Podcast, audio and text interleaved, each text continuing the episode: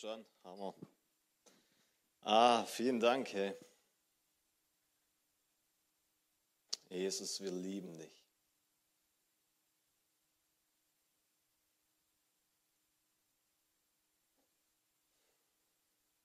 Schön an Orte zu sein, wo sich wie Heimat anfühlen. Weil der Herr überall ist. Ich bin Michael so dankbar. Vielen, vielen Dank für dein Vertrauen. Vielen, vielen Dank für das, was du hier schon seit Jahrzehnten pflügst, bewässerst und ähm, wo dich der Herr hier hergestellt hat. Richtig, richtig schön. Und vielleicht können wir ihm mal einen Applaus geben. Ich weiß, es ist der Herr durch ihn, definitiv. Ähm, so, so schön. Es ist tatsächlich mein zweites Mal in meinem Leben, dass ich hier oben bin. Ähm, noch nicht so oft. Ähm, und ich muss auch Buße tun. Ähm, wir haben im Süden wirklich ein Klischee von hier, dass es hier immer regnet, immer windet. Und ich bin überrascht, dass jetzt tatsächlich auch schneit. Ähm, ist der Hammer, ist der Hammer hier. Ähm, nein, absolut. Wir fühlen uns so wertgeschätzt und ähm, vielen Dank auch Ute und Olaf und Karin, Karin Schilling, die uns ähm, wirklich hier bemüttert und so aufnimmt. Und wir fühlen uns rundum wirklich versorgt und es ist absolut eine Ehre, hier zu sein. Ähm, ja, und ich bin echt gespannt und es ist so schön zu hören, was Gott hier alles tut. Von dem Hunger zu hören, ähm, den Gott Menschen, ja, mit dem Gott Menschen in der Landeskirche anfacht, hier anfacht. Ah, da ist was am, am Aufblühen hier in der Region, in diesem Bundesland. Das ist schön, schön das von außen zu sehen. Und ich will dir einfach sagen, als jemand, der jetzt vom Süden kommt, schnall dich an. Es wird, es wird genial. Es wird gut werden, richtig, richtig gut werden. Michael hat mich gefragt, ob ich ein bisschen was von uns erzähle. Versteht ihr alle meine Sprache? Okay. Ich bin natürlich auch hier als ein Botschafter, damit ihr versteht, was man wirklich dann später mal im Himmel redet. Und ich hoffe, ihr werdet überzeugt. Praise God. Ich hoffe, ihr kommt mit meinem Humor zurecht. Ansonsten. Wir lieben Jesus und äh, wir haben eine Kirche, die heißt Fearless Church, also furchtlos. Und äh, wer weiß, dass Gottes Liebe jede Furcht austreibt? Come on, ein paar von euch wissen das, Hammer. Wer von euch weiß, wo steht? Okay. Es gibt da so eine Schule, von der ich gehört habe, da lernt man ein paar Bibelverse. Nein, alles gut. Aber ich glaube, es ist wichtig, dass wir auch nicht nur irgendwie wissen, dass irgendwas irgendwo in der Bibel steht, sondern dass das Wort aus uns rauskommt, wenn wir gepresst werden. In der 1. Johannes 4 heißt es, dass die perfekte Liebe jede Furcht austreibt. Und wir heißen Fearless Church, weil wir tatsächlich glauben, dass das Antiserum für Furcht Liebe ist. Und wenn wir tatsächlich verstehen würden, wie sehr wir geliebt sind, dann brauchen wir uns nie wieder fürchten. 365 Mal in der Bibel heißt es, dass wir uns nicht fürchten sollen.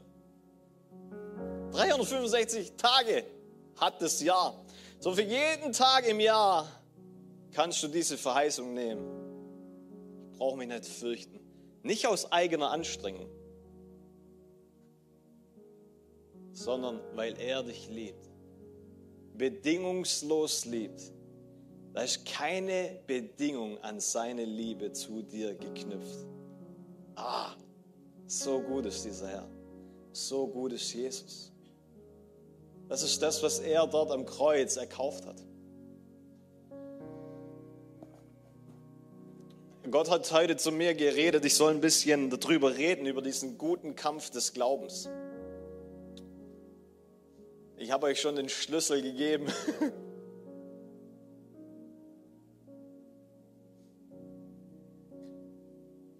Ich glaube, Gott tut was Globales. Ich glaube, Gott global in seinem Leib führt der Leviten wieder an seinen Platz. Und wir alle sind Könige und Priester. Wir alle sind diese Anbeter vor dem Herrn, weil alles, was wir tun, ultimativ ist Anbetung. Die Frage ist, was anbetest du?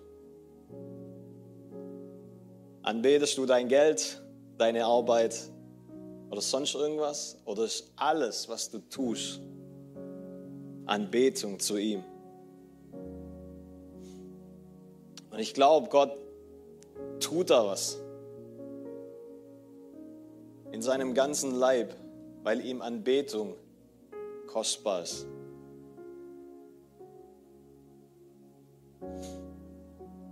Und ich glaube, Gott fordert unser Herz heraus, rein zu sein vor ihm. Wisst ihr, der Glaube kommt aus dem Herzen. Römer 10. Kannst du es nachlesen? Ich sehe, ich sehe ganz viele Christen, die denken, dass der Glaube vom Denken kommt. Wir sollen unser Denken verändern, absolut, weil wir erzogen wurden von der Welt. Und somit kannst du das Richtige sagen, eventuell, aber dein Herz kann in dem falschen Ort sein.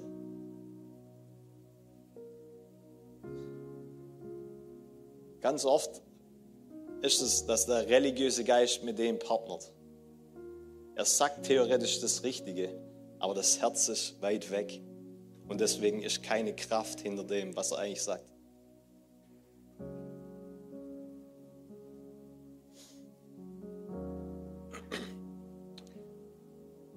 Ein Teil von Furcht, oder lass mich es mal so sagen, ein Same von Furcht ist Sorge. Ich will jetzt keine Hände sehen, aber wer, wer hat sich in der letzten Woche mal Sorgen gemacht?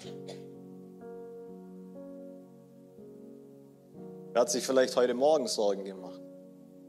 Und ich sage das nicht aus Verdammnis. Ich sage das daraus. Wir Christen sind professionelle Leute geworden, die hier draußen super geschmückt sind. Und innen drin, innen drin ist das, was, auf das, was wirklich ankommt. Dein Herz. Gott will dein Herz nicht deine Form. Sorry. Ich bringe gleich noch einen Witz, da wird es besser. Ich hoffe, ihr versteht, um was es wirklich geht, Leute. Jesus ist für so viel mehr gestorben, als dass wir nur christlich spielen. Und wenn wir unser Denken verändern, dann kann er unser Herz transformieren. Und je mehr und je, je näher wir an ihn kommen, fällt dir sofort auf. Es fällt dir auf, wenn du religiös tust. Oder wenn vielleicht auch Menschen um dich herum religiös tun. Und das ist nicht Schlechtes und da gibt es keine Verdammnis. Aber das Geniale ist, wenn es hochkommt, dann ist immer eine Gelegenheit, dass Gott es abschneidet. Beschneidung. Beschneidung ist was Geniales, wenn du verstanden hast, dass es eh nicht mehr um dich geht. Und wenn, der, wenn er dich formt, wenn der Töpfer dich formt und er dich beschneidet, dann ist das Ziel immer mehr Christusähnlichkeit. Wenn du das verstehst, Hammer. Und ich meine, wir nennen, wir wollen uns nicht nur fearless nennen, wir wollen fearless leben. Wir wollen furchtlos leben und das hier heute ist der zweite Advent.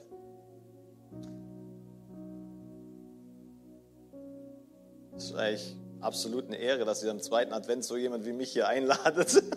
Das habt dann noch zwei Gelegenheiten, um es wieder aufzu, um es besser zu machen. Aber ich glaube, das, was wir auch an Weihnachten oder, oder in, in Jesus sehen, ist, dass Gott, dass Gott die Welt, uns so sehr geliebt hat. Damit er alles gab, alles gegeben hat. damit wir in diesem Leben leben dürfen, das er für uns erkauft hat, das er vorgelebt hat, in der richtigen Beziehung zu Gott zu stehen. Bekleidet zu sein mit dem Heiligen Geist, dem Tröster, dem Ratgeber. Ist dir mal aufgefallen, dass du der Tempel des Heiligen Geistes bist? Dass Jesus in dir wohnt? So, du bist nie wieder allein.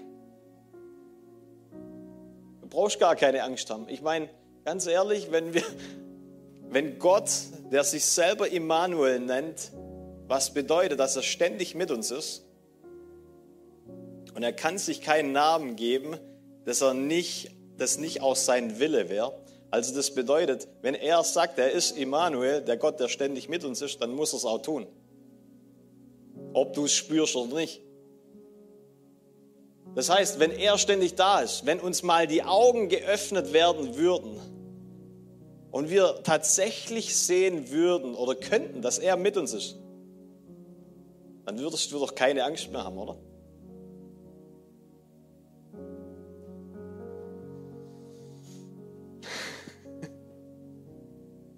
Wie würde unser Leben aussehen, wenn wir das sehen würden? Die Frage ist, wenn wir jetzt sagen, und mein Leben würde dann anders aussehen, dann habe ich ein Problem, weil er ist ja eigentlich hier. Ich sehe ihn nur nicht. Und ich will uns einladen, ich will uns einladen, heute in einen Lebensstil wo seine Nähe, wo er präsent ist, wo er nicht weit weg ist. Und ich bete zu ihm, dass er kommt, weil er ist schon lange gekommen. Er ist in dir eingezogen.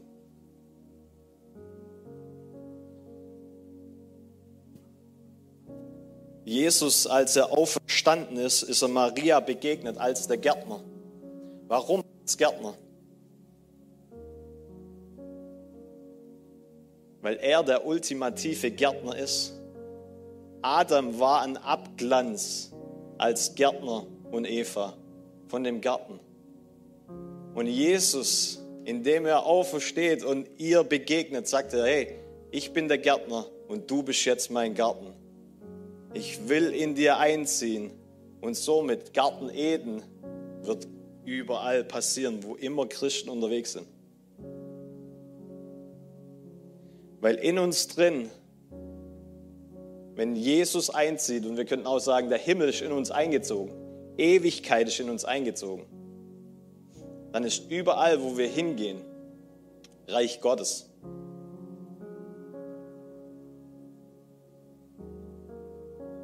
Überall, wo wir unterwegs sind, kann, können die Attribute des Reiches Gottes, weil sie in uns sind, freigesetzt werden. Die Frage ist, bist du dir davon bewusst und tust du es? Oder bist du wie das tote Meer, das keinen Ausfluss hat? Ich bin ganz ehrlich ein schlechter Gärtner. Ähm, bei mir gehen sogar die Kakteen im Büro kaputt. Schlechter grüner Daumen. Ähm, aber eins habe ich gelernt. Abgestandenes Wasser stinkt. Deswegen, deswegen will der Herr uns füllen und es soll einen Ausfluss haben und nicht nur, dass Erkenntnis hier gestaut wird. Und wir denken, wir hätten alles verstanden. Wir denken, wir leben schon alles. Aber eigentlich, wenn wir echt zu uns sind, wenn wir unser Herz mal tatsächlich befragen, gibt es da noch ganz viel Raum. So, ich möchte ein bisschen drüber reden. Ich weiß gar nicht, wie viel Zeit habe ich denn? Ähm ich habe Michael gefragt, sorry. ich weiß, sag mal, du brauchst mir keine, einfach eine ganz klare Antwort, bis halb oder so. Oder kann ich auch ein bisschen länger, okay. Ich war mal in einer Gemeinde, die haben gesagt, sie haben eine Ampel. Wenn rot kommt, ist fertig, also wirklich gefühlt nach eineinhalb Stunden Predigt, ich denke mir so, habe ich mal wirklich angehalten und habe, also so lange geht es heute nicht, aber ich habe wirklich angehalten und gesagt, hey, ähm, Herr Pastor, ich will jetzt keinen Namen, Herr Pastor, wo ist die Ampel? Also, da sagt er, mach weiter, das ist so gut. ich denke mir so, ach du liebe Zeit, nee, wir machen hier einen Punkt, das passt schon. Ähm, aber ich möchte ein bisschen darüber reden, über diesen Kampf des Glaubens, weil ich ganz viele Christen sehe, die machen irgendwie geistliches Karate. Und dann wird man ein bisschen lauter gegen dem Feind gegenüber, weil anscheinend ähm, muss ich ihn ja überzeugen, dass er, dass er besiegt ist. Und dann mache ich so Basanda, irgendwelche Sachen. Der Feind ist mit sowas nicht, nicht beeindruckt. Auf meine, auf meine Flitterwochen habe ich ein Buch mitgenommen. Ähm, da ging es um verschiedene Ebenen von Kampfführung. Und ah, ich liebe so Zeug. Ich bin ein Mann, okay. Ähm, ich habe da ein bisschen reingelesen und da ging es um verschiedene Ebenen von Kampfführung und so. Und ich will es gar nicht schlecht machen.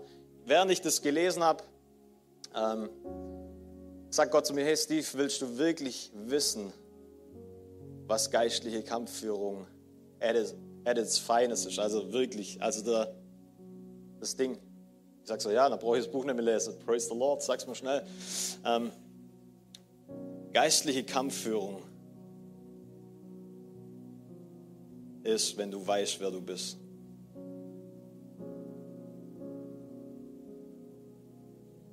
Wenn du wirklich realisierst, wer er für dich ist und wer du in ihm bist. Ganz ehrlich, der Feind ist besiegt. Das Einzige, was tatsächlich noch zwischen dem steht, was Gott durch dich tun möchte und wo du gerade bist, bist du selber. Das ist das, was du glaubst, was dich noch hindern könnte.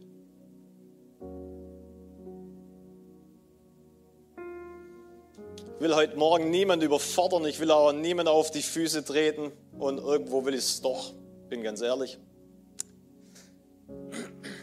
Weil ich glaube, das hier, das muss uns überfordern.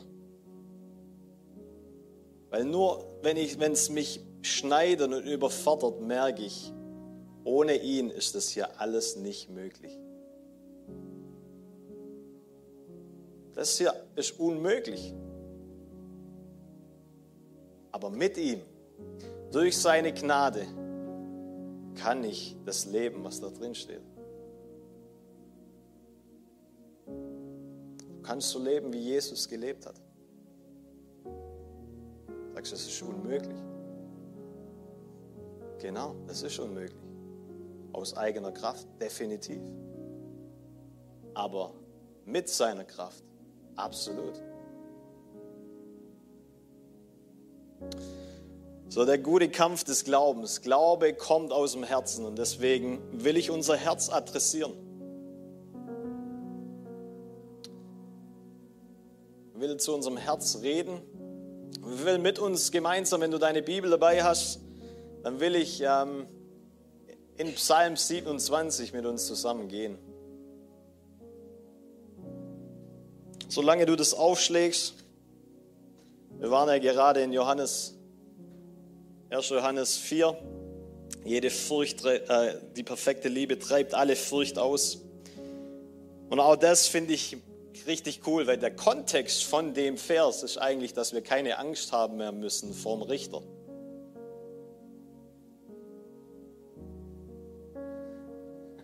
So die perfekte Liebe treibt jede Furcht aus, weil die perfekte Liebe mir einen guten Vater vorstellt.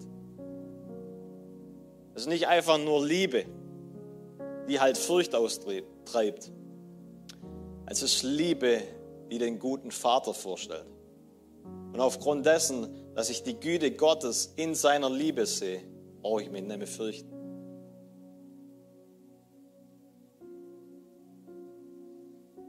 Ja.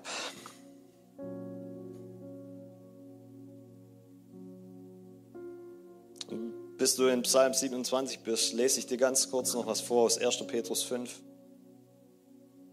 Gott widersteht den Hochmütigen, den Demütigen gibt aber Gnade.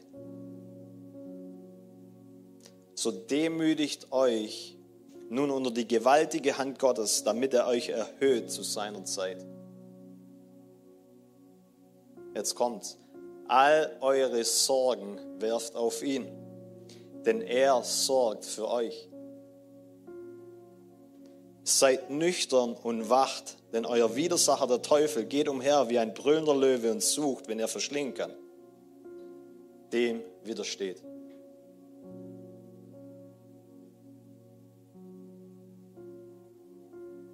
Gott gibt den Demütigen Gnade, Befähigung, so wie er zu leben, weil dem Stolzen muss er widerstehen, weil der Stolze sagt, er braucht Gott nicht. Der Stolze sagt, ich mach's, ich mach's selber. Weil mein Vertrauen in mich selber ist größer als mein Vertrauen in ihn. Das ist Stolz. Demut heißt, Vater, ich kann es nicht allein. Ich brauche dich. Demut bedeutet nicht, klein von sich zu denken, aber richtig von sich zu denken. Weil ohne ihn sind wir nichts, wenn wir mal ganz ehrlich. Und ich finde es krass, dass Gott Stolz und Sorge in einem Kontext hier erwähnt. Sorgt euch um nichts, weil ich mich um euch sorge. Das bedeutet, der Demütige hat verstanden, dass er sich nicht mehr sorgen muss. Weil Sorgen eigentlich eine Form von Stolz ist. Sorgen ist, dass du dir eine Zukunft vorstellst, in der Gott keine Macht mehr hat.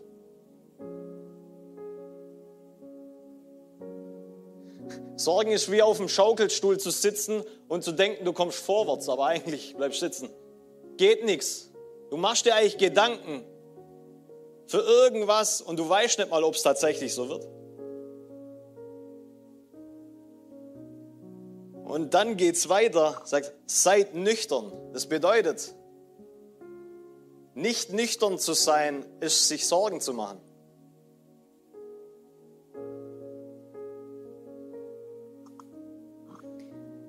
Und wacht. Seid nüchtern und wacht. Denn euer Widersacher, der Teufel, geht umher wie ein brüllender Löwe und sucht, wenn er verschlingen kann. Das heißt,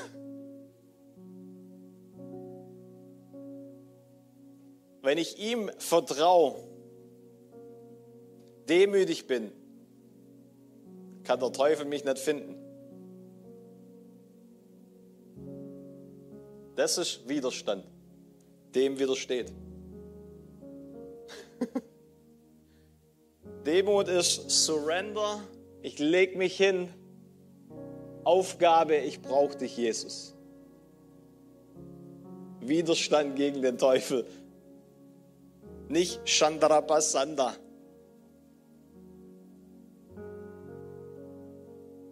Nicht, ich muss jetzt laut irgendwelche Sachen brechen. Ein Wort ein Wort in Übereinkunft mit dem, was der Vater sagt, reicht aus.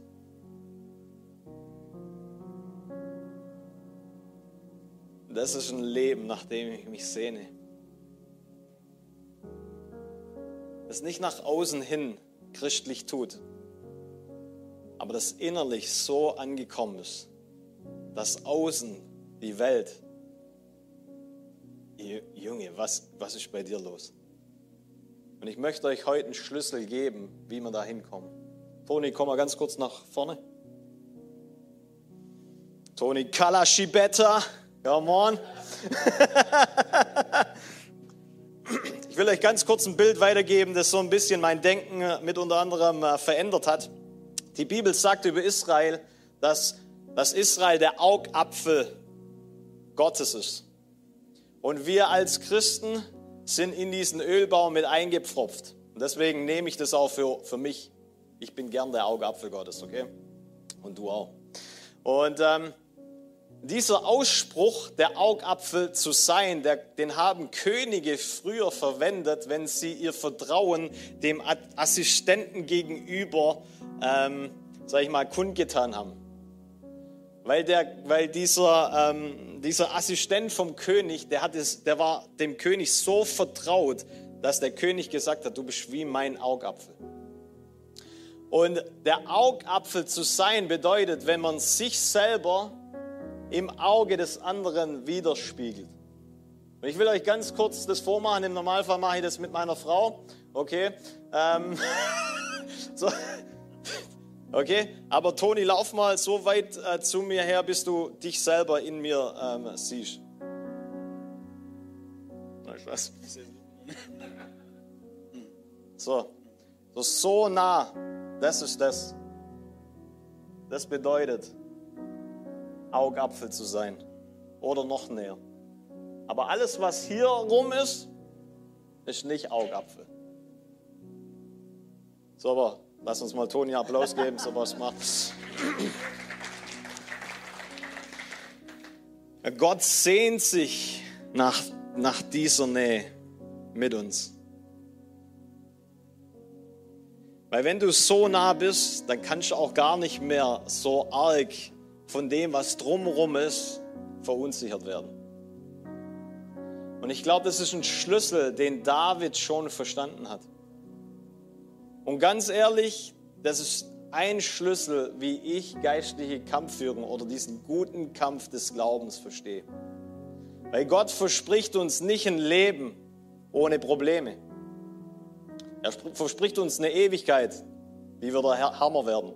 Keine Krankheit, alles top. Aber hier, da wird es noch Stürme geben. Und die Frage ist, was tust du, wenn ein Sturm kommt? Und Psalm 27, ups, ja, lass mal liegen, alles gut.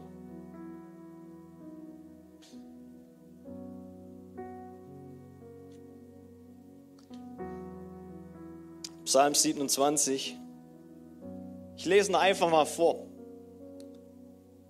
Das ist einer meiner Lieblingspsalme.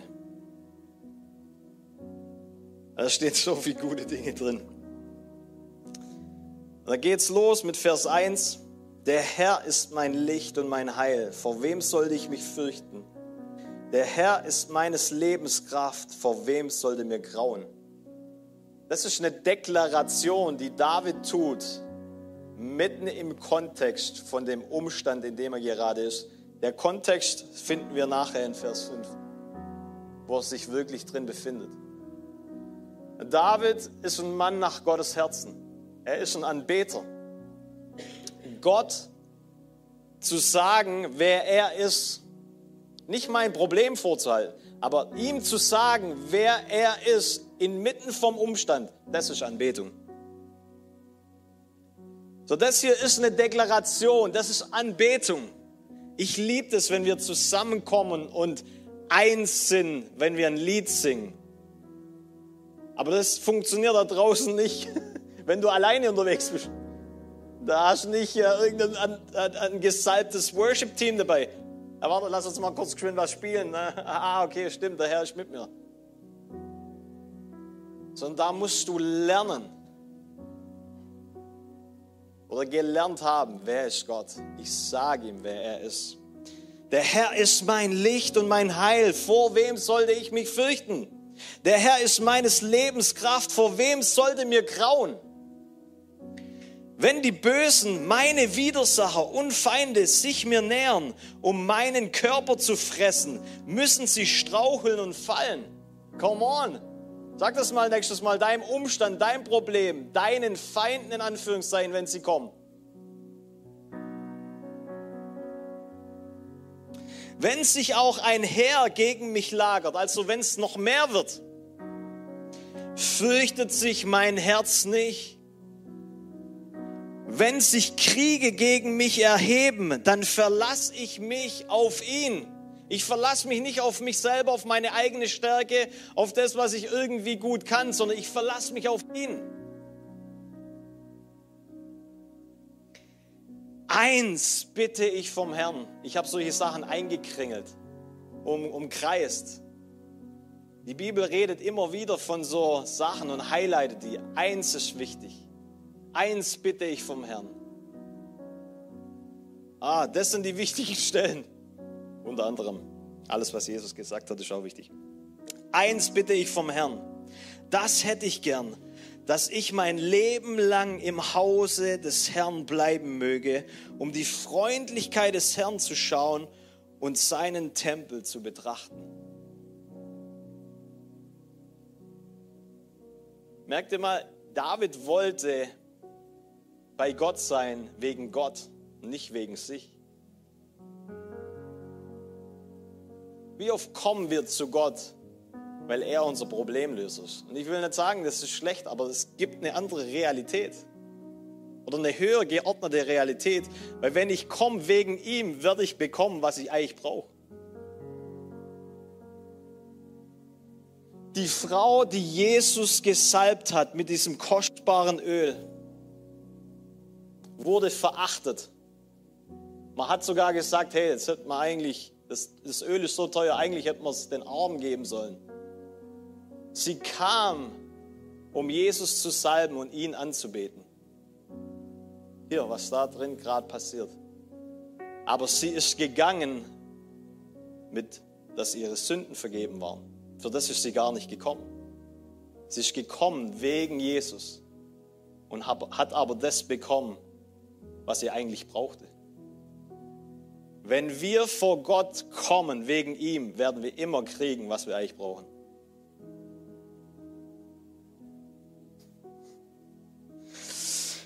Okay, Vers 5. Denn er schützt mich in Notzeiten in seiner Wohnung. Wo schützt er dich? In seiner Wohnung. Come on. Wir haben gerade ähm, Psalm 84 gelesen, ne, äh, gesungen. Ein Tag in deinen Vorhöfen ist besser als tausend sonst wo. Ah, ich, ich sehne mich nach dem Tag, wo wir Christen tatsächlich das realisieren. Denn er schützt mich in Notzeit in seiner Wohnung. Er verbirgt mich heimlich in seinem Zelt und hebt mich auf einen Felsen. Oh, wow, okay. So, wenn ich vor ihn komme, wenn ich ihn anschaue, wenn ich ihm im Umstand anbete, dann hebt er mich auf den Felsen. Wer ist denn der Fels? Jesus. Okay, krass, Mann. Ich komme wegen ihm und ich werde erhöht auf den Felsen und kann jetzt auf Jesus stehen und bekomme eine ganz andere Sicht auf meinen Umstand.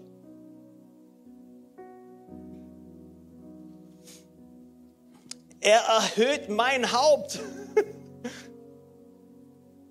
Come on, ey.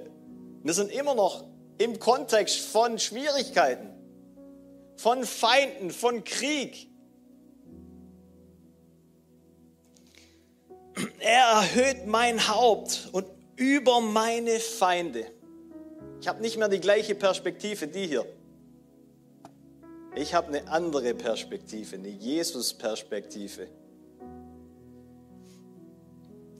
Die um mich sind, also die Feinde, die um mich sind, so will ich ihm in seinem Zelt Jubelopfer, Jubelopfer bringen. Come on. Manchmal ist Anbetung ein Opfer. Es kostet mich was, weil das um mich herum nicht wirklich danach aussieht, als dass ich jetzt anbeten sollte. Aber Anbetung ist immer das Richtige. Wenn du nicht weißt, was du tun sollst, anbete. Weil Anbetung gibt uns eine Sicht, wie er ist. Ich will dem Herrn singen und spielen. Herr, höre meine Stimme, wenn ich rufe. Sei mir gnädig und erhöre mich. Mein Herz denkt an deine Worte. Mein Herz denkt an deine Worte. Das bedeutet, Gott hat mal zu ihm geredet. Deswegen kann sich mein Herz an das erinnern, was er schon mal gesagt hat. Sucht mein Angesicht.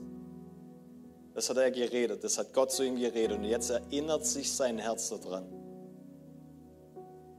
Darum, darum ich, Herr, suche dein Angesicht. Das ist geistliche Kampfführung.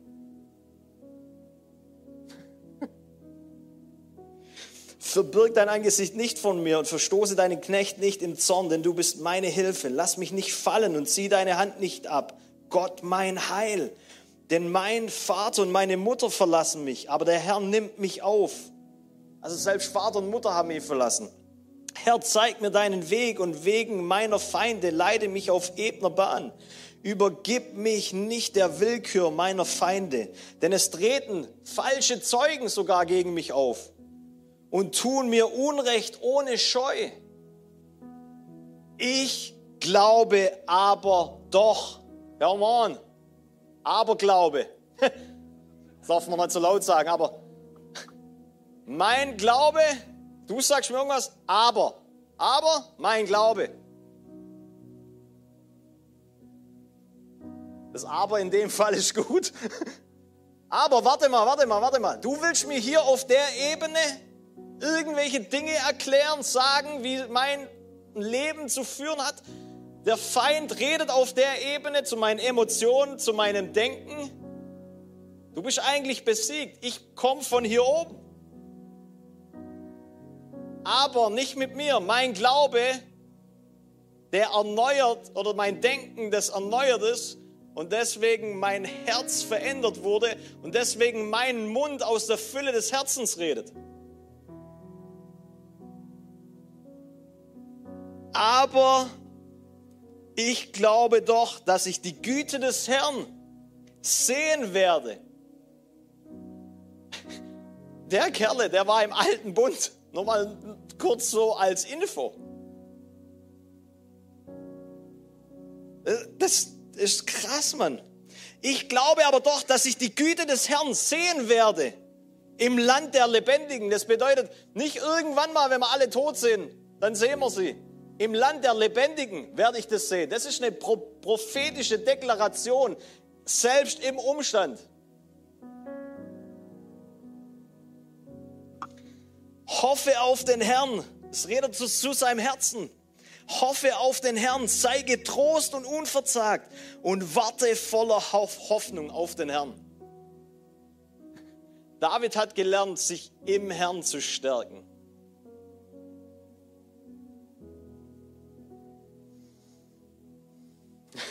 Oh mein Goodness.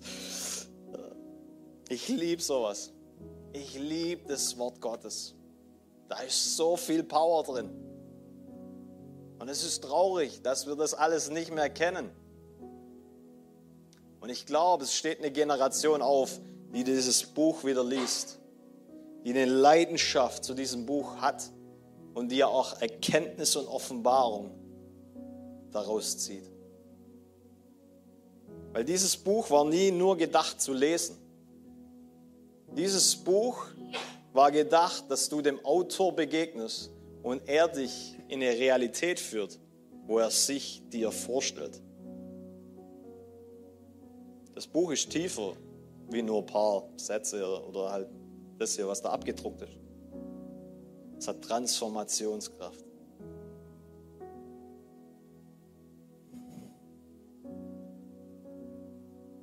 In 2. Korinther 4, ich ende jetzt dann gleich, die Zahlen da hinten sind rot. 2. Korinther 4, Vers 6, da greift Paulus das Gleiche nochmal auf. Paulus in 2. Korinther 3 und 4 gibt seinen Psalm 27 weiter. So wichtig ist es, dass wir das selbst im neuen Bund auch nochmal sehen. So 2. Korinther 4, Vers 6. Bitte? 2. Korinther. Korinther, ja. Das ist ein Buch in der Bibel. Kommt nach 1. Korinther. Ich kann euch gleich die Seitenzahl sagen, wenn ich selber dort bin. Zweiter Korinther 4, Vers 6, Seite 1176. Ja, bei euch, hey, kauft euch die richtige Übersetzung. Nein, Spaß. Okay. 2. Korinther 3, äh, 4, Vers 6. Denn Gott, der das Licht aus der Finsternis hervorleuchten ließ, das ist Garten-Eden-Sprache. wo es Finsternis war, hat Gott Licht gesprochen. Der hat einen hellen Schein in unser Herz, also wieder das Herz. Der hat einen hellen Schein in unser Herz gegeben, um uns zu erleuchten mit der Erkenntnis der Herrlichkeit Gottes im Angesicht Jesu.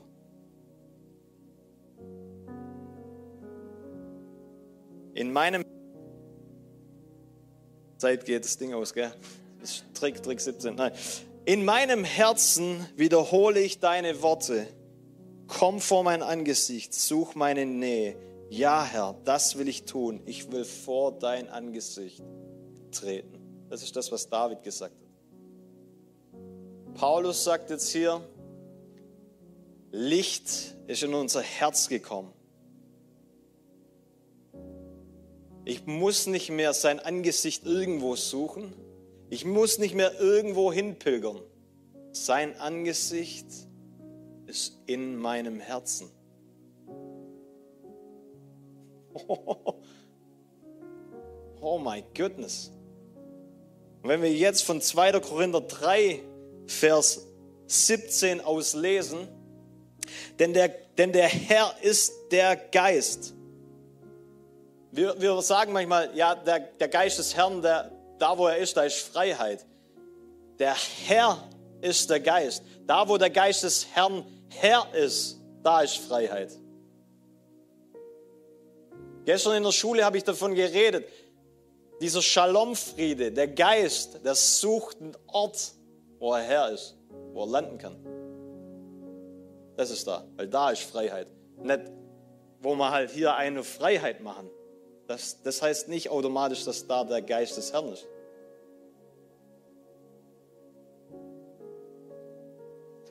Denn der Herr ist der Geist. Wo der Geist des Herrn ist, da ist Freiheit.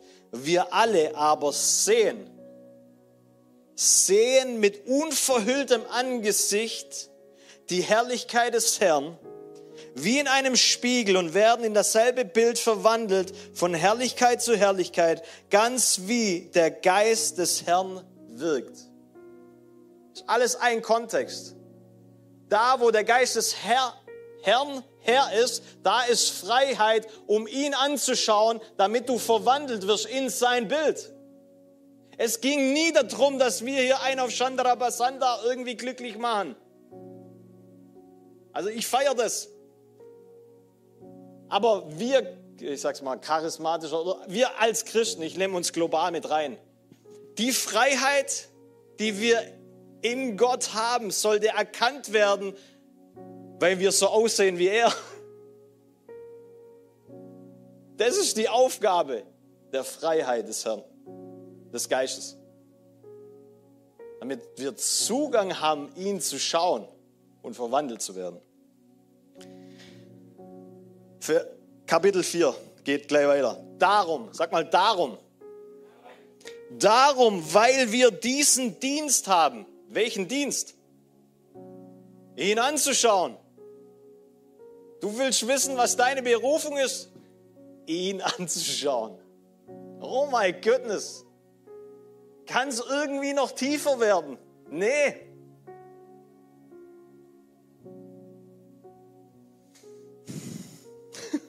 Oh, ich liebe die Bibel. Ich liebe es. Manchmal ist es einfach gut, wir lesen einfach mal ein bisschen was. Das ist doch der Hammer, oder? Wie, darum, weil wir diesen Dienst haben, wie uns auch Barmherzigkeit widerfahren ist, werden wir nicht müde, sondern wir haben den Beschäm beschämenden Heimlichkeiten abgesagt und haben keine unlauteren Absichten, verfälschen auch nicht das Wort Gottes, sondern empfehlen uns durch Offenbarung der Wahrheit dem Gewissen aller Menschen vor Gott. Also ich lese aus der Luther-Übersetzung, wenn bei dir ein bisschen was anderes steht, ist alles gut.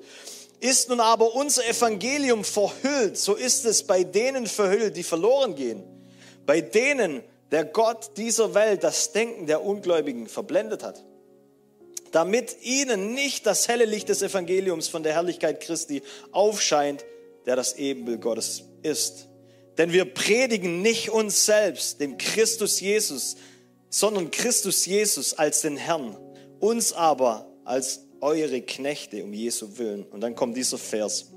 Denn Gott, der das Licht aus der Finsternis hervorleuchten ließ, der hat einen hellen Schein in unser Herz gegeben, um uns zu erleuchten mit der Kenntnis der Herrlichkeit Gottes im Angesicht Jesu. Jetzt lesen wir einfach mal weiter. Wir haben diesen Schatz. Welchen Schatz? Sein Angesicht.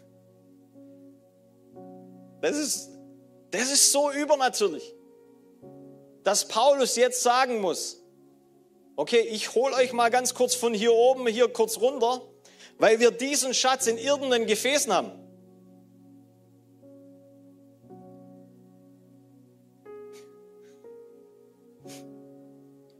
Damit die überragende Kraft von Gott kommt und nicht aus uns.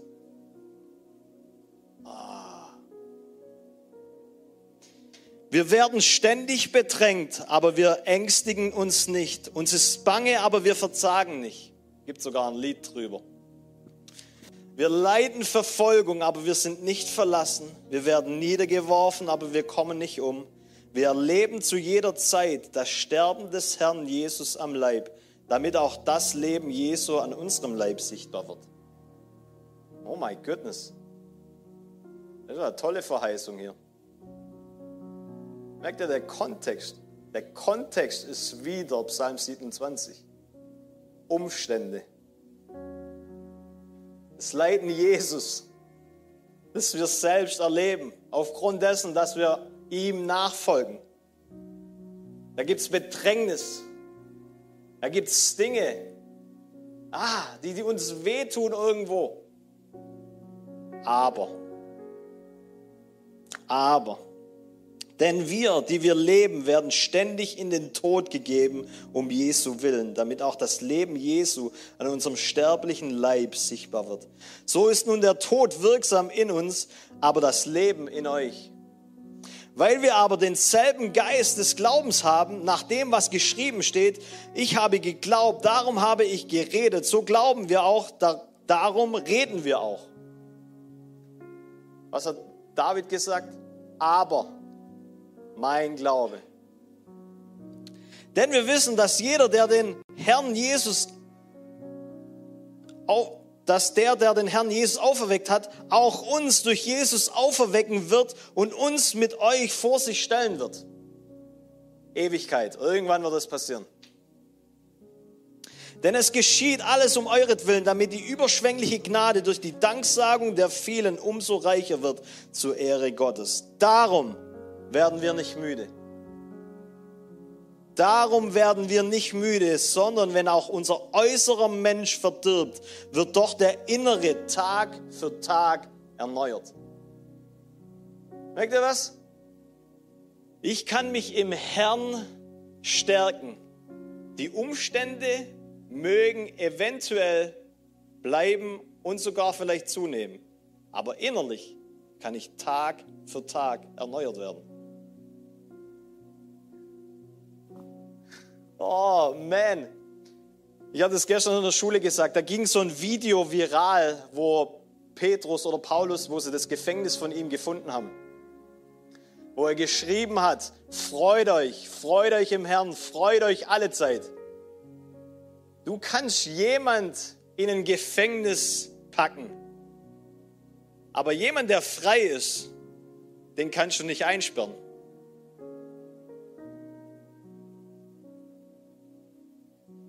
Um das, um das geht's, Leute. Das ist das Leben mit Jesus. Innerlich werden wir Tag für Tag erneuert, weil wir sein Angesicht anschauen.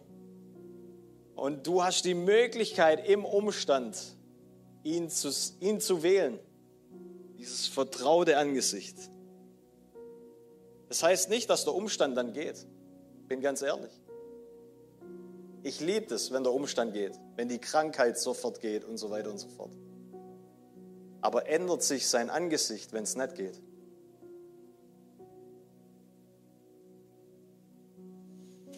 Vers 17.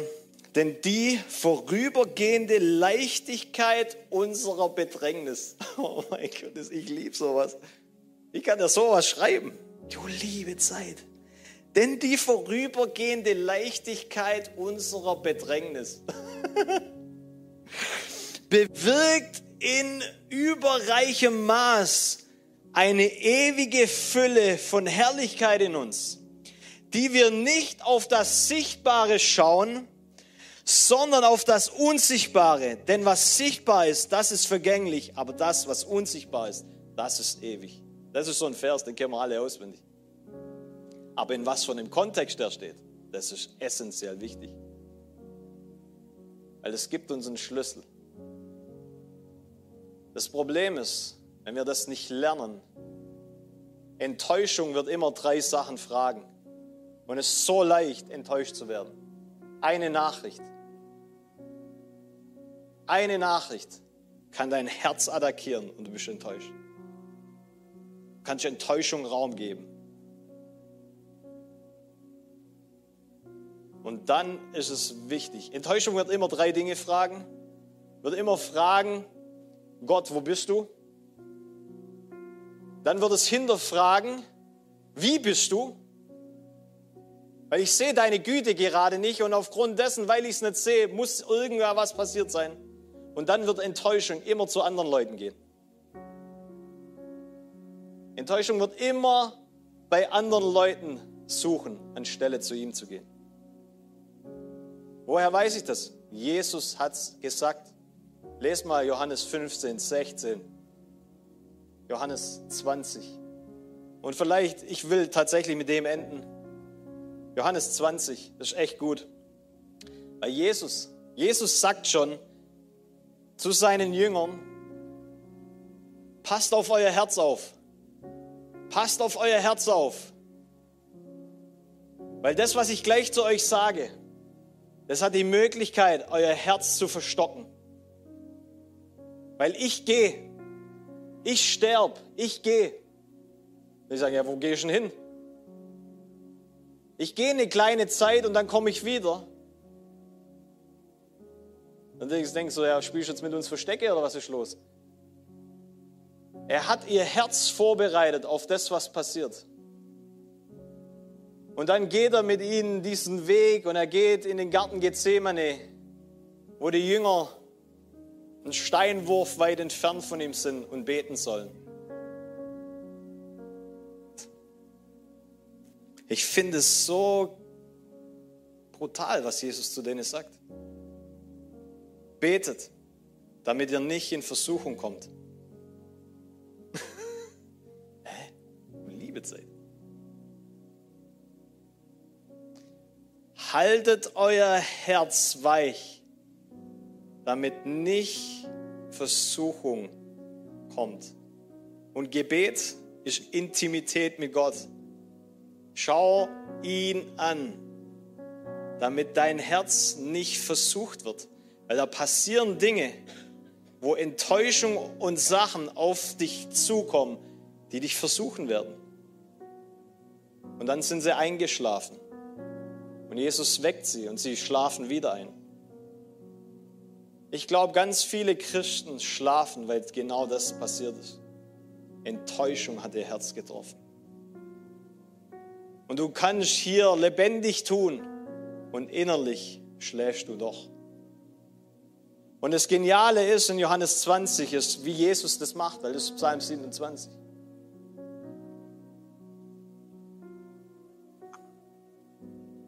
Johannes 19, äh, 20, Vers 19. Am Abend dieser ersten Tage der Woche, also Jesus ist gestorben und dann kommt er.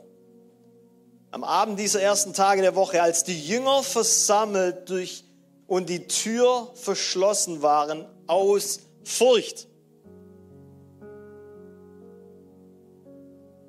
Es ist wichtig, dass wir das verstehen. Die haben die Türen verschlossen, weil sie Angst hatten wenn wir weiterlesen, heißt es dann da gleich, weil die Juden sie verfolgt haben.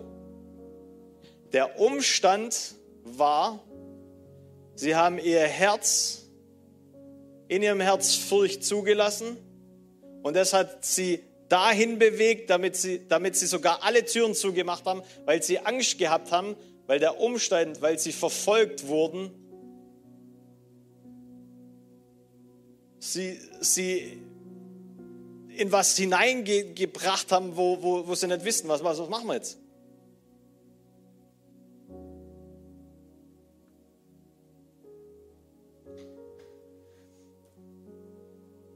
Und da kam Jesus und trat mitten unter sie und sprach zu ihnen, Friede sei mit euch. Shalom.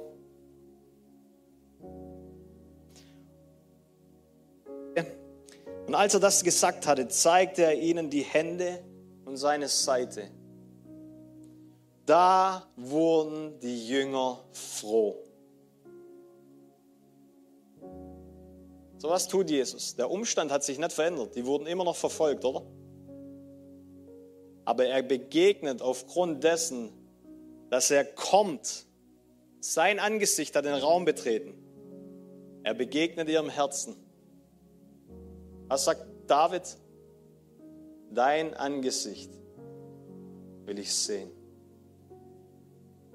Jesus gibt ihnen das Gleiche. Schaut mich an. Und deswegen muss Furcht gehen. Und sie waren deshalb wieder froh. Ihr Herz wurde geheilt. Aufgrund dessen, dass sie Jesus gesehen haben. Da sprach Jesus noch einmal zu ihnen, Friede sei mit euch. Und jetzt kommt's, wie mich der Vater gesandt hat, so sende ich euch. Und als er das gesagt hatte, hauchte er sie an und sprach zu ihnen, empfangt den Heiligen Geist. Und so weiter geht es dann noch weiter. Je mehr ich das lese, umso mehr verstehe ich, er ist alles, was ich brauche. Sein Angesicht ist tatsächlich alles, was ich brauche.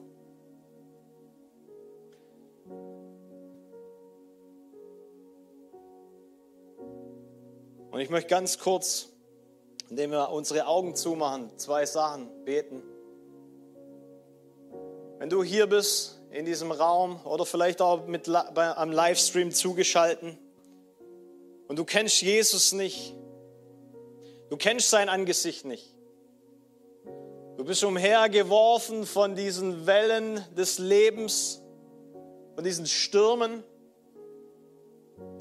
Aber du kennst Jesus persönlich nicht. Und du willst heute sagen, ich will mich demütigen. Ich will nicht mehr selber für mich leben wie ein Stolzer. Ich will mich demütigen und sagen, Jesus, ich brauche dich und ich will dein Angesicht schauen. Wenn du das bist, hier drin am Livestream, wahrscheinlich kannst du irgendwie ähm, Leute kontaktieren. Aber wenn du hier drin bist und sagst, das bin ich, dann halt doch ganz kurz deine Hand hoch, während alle Augen geschlossen sind. Vielen Dank. Vielen, vielen Dank. Danke. Kann die Hände wieder runter tun. Und die zweite Frage, die ich stellen will in diesem Raum ist, wenn du hier bist und du merkst, ich bin wie eingeschlafen. Und manchmal, ganz ehrlich, ist das, was wir innerlich sind, das drückt sich nach außen aus.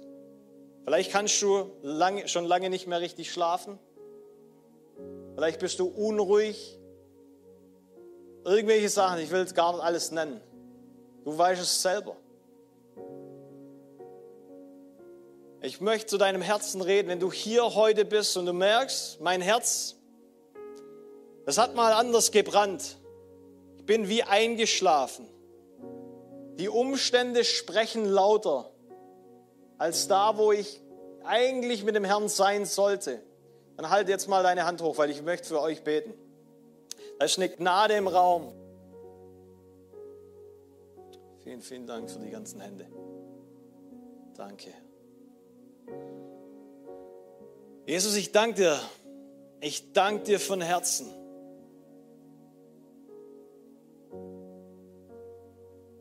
danke dir von Herzen, Jesus. Alles getan hast, damit wir freimütig vor dein Angesicht treten können. Und Jesus, das bete ich heute, morgen, für all diejenigen, die gesagt haben, sie sind ein bisschen eingeschlafen. Du bist der Erwecker. Du bist der, der uns erweckt, der uns neu erquickt, Jesus. vielleicht auch alle, ich sage das mal ganz kühn, die denken, sie, wären, sie würden nicht schlafen. Und es ist vielleicht der religiöse Geist, der dir das einfach nur vorhält. Das bist du nicht. Aber eigentlich innerlich schläfst trotzdem. Dann will ich dich herausfordern. Ich will dich herausfordern, dass du zulässt, dass dein Herz dich spiegeln darf, wie es dir wirklich geht. Und Jesus, ich bete jetzt, dass du wirklich uns erquickst mit deiner Liebe, Jesus. Du hast alles getan am Kreuz. Freimütig dürfen wir vor dein Angesicht treten, Jesus. Und in deinem Angesicht ist alles, was wir brauchen. Und so, Vater, bete ich, dass Enttäuschung jetzt ihre Kraft verliert, Jesus. Dass Versuchungen ihre Kraft verlieren in Jesu Namen. Heiliger Geist, ich bete, dass du Herr wirst und nicht mehr wir länger Herr in unserem Leben sind, sondern du Herr bist und aufgrund dessen Freiheit in uns und durch uns passiert. Und Jesus, ich bete, dass wir verstehen, dass der gute Kampf des Glaubens gefochten wird mit unserem Herzen, weil darin Glauben entspringt. Und ich bete, Jesus, dass wir unsere Herzen bewahren, aufgrund dessen, dass wir täglich vor dein Angesicht kommen, dich anschauen und transformiert werden von Herrlichkeit zu Herrlichkeit in dein Bild. In Jesu Namen,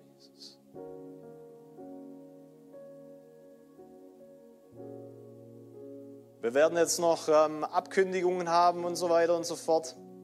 Aber ich glaube, Gott will heute aufgrund dessen auch Menschen heilen, weil in seinem Angesicht ist auch Heilung. Er hat dafür bezahlt. Und wenn du hier bist, vielleicht bist du ja auch tatsächlich hier und du hast ein zerbrochenes Herz weil dir so viel Schlechtes zu, ja, wie auch immer, da ist so viel Schlechtes passiert. Ich glaube, dass Gott heute Morgen zerbrochene Herzen heilen will.